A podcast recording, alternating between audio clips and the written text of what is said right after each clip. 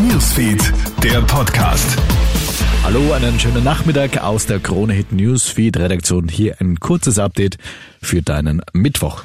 Eine neue Eskalationsstufe erreicht der Krieg gegen die Ukraine. Russlands Machthaber Wladimir Putin hatte heute früh eine Teilmobilmachung der eigenen Streitkräfte angeordnet.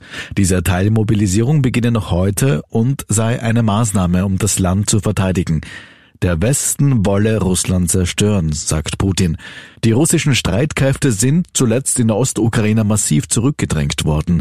Dieser Schritt zeigt, wie nervös Putin ist, sagt Osteuropa-Experte Gerhard Mangott von der Uni Innsbruck. Der Umstand, dass er sich jetzt doch trotz aller politischen Risiken für diese Teilmobilmachung entschieden hat, zeigt, dass Putin gewillt ist, alles zu tun, um zu vermeiden, dass Russland verliert. Wenn Russland verliert, verliert auch er und damit vielleicht auch sein Amt. Weiters könnte nun eine russische Massenflucht bevorstehen. Statistiken von Google Trends zeigen nämlich seit Putins Ankündigung heute früh in Russland einen sprunghaften Anstieg an Suchanfragen nach One-Way-Flügen ins Ausland.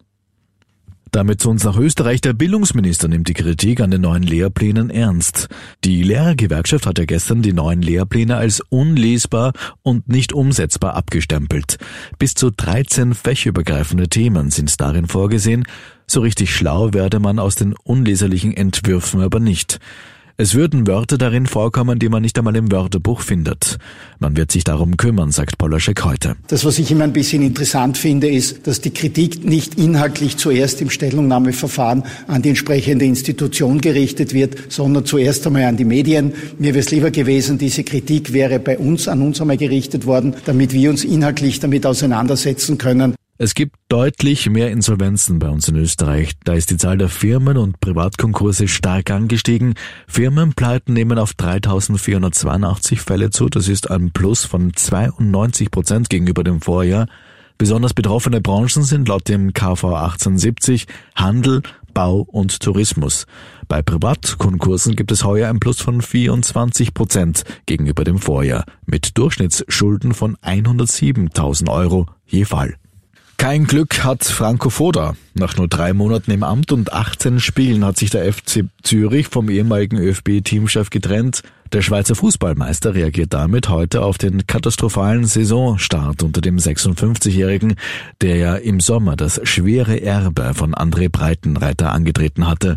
Foda kam aber beim FC Zürich nie richtig an.